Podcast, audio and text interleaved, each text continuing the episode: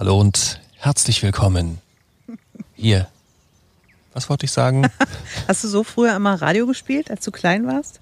Als ich klein war, habe ich tatsächlich, da klang es noch schlimmer.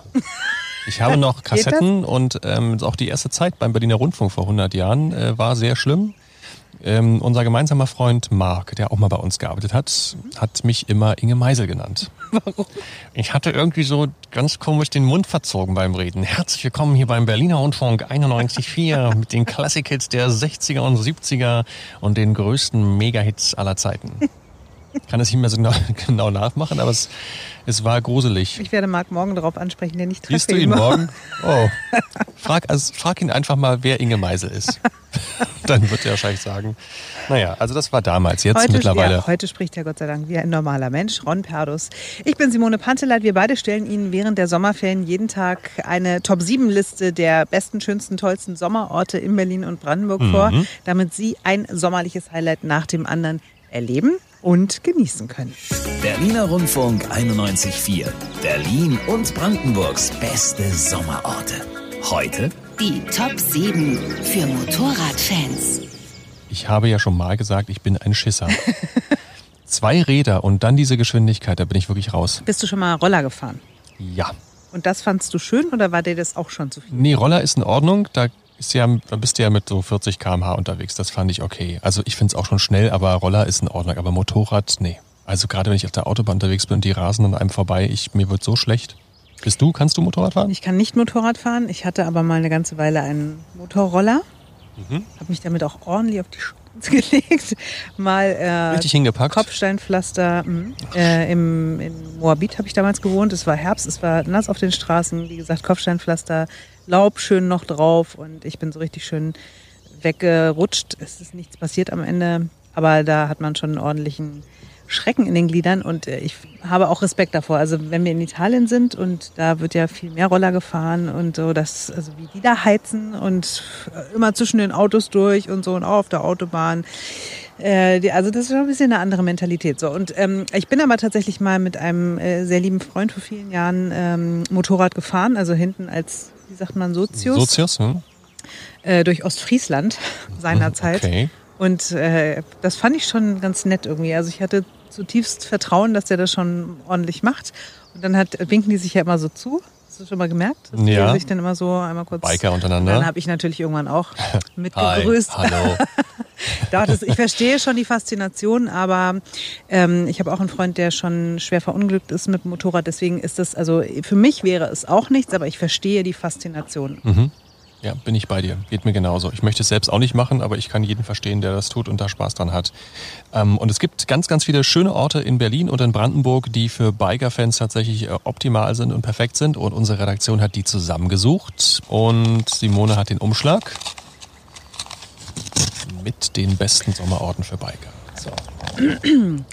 45 über 0. Sommer, Sonne, Selchow, Schönefeld im Landkreis Dahme-Spreewald tragen Ihnen diese sieben Orte erstmal vor und dann gibt es ein paar Einzelheiten dazu. Schiffshebewerk Niederfino im Landkreis Barnim. Lübbenau im Landkreis Oberspreewald-Lausitz. Kfz-Werkstatt und Selbstreparaturhalle in Lichtenberg.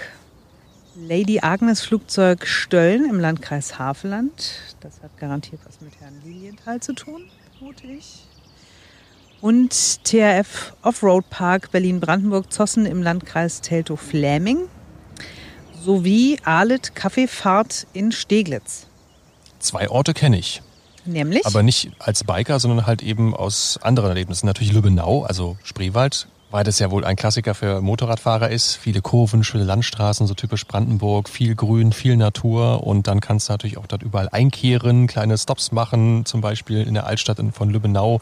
Da ist wohl besonders beliebt bei Bikern das Zeitlos-Café ähm, mit einem tollen Ausblick auf den Markt und auf die Altstadt. Also da ist es wirklich ein mega toller Treffpunkt für Biker. Was kennst du noch? Du hast gesagt, du kennst zwei Orte. Ja, natürlich das Schiffshebewerk Niederfino. Da war ich schon zu DDR-Zeiten als Kind oft. Oma und Opa haben mich immer mitgenommen, weil es einfach spektakulär ist, sich das anzuschauen. Das ist ja quasi keine klassische Schleuse, wo so Schiffe reinfahren, Wasser reingelassen wird, dann wird es hochgehoben, sondern quasi eine richtige Wanne, die voll mit Wasser ist und quasi die Wanne wird komplett hochgehoben. Das Schiff schwimmt da drin und das ist wirklich fast einmalig. Ein, ein Fahrstuhl für Schiffe. Genau, ein Fahrstuhl für Schiffe. Gibt es seit 34, also schon äh, 90 Jahre fast. Also ein ganz beeindruckendes Ding.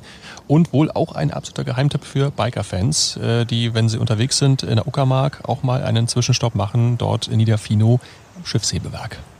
Zu empfehlen ist außerdem der älteste Flugplatz der Welt. Das ist der Flugplatz in Stöllen im Landkreis Havelland.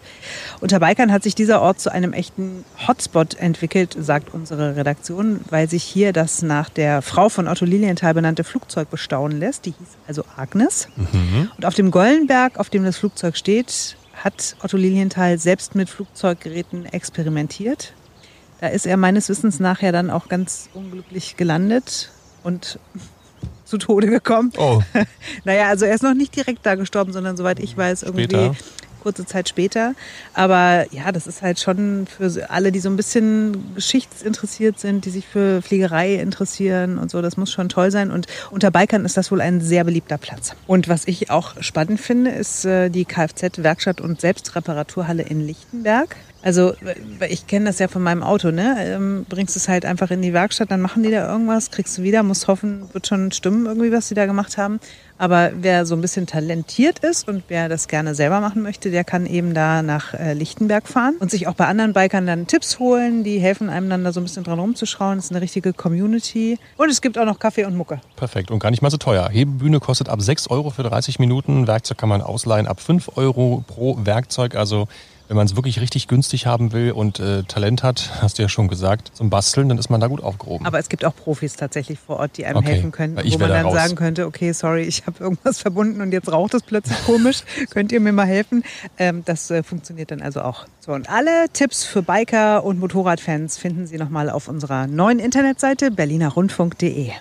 Berliner Rundfunk 91.4. Berlin und Brandenburgs beste Sommerorte.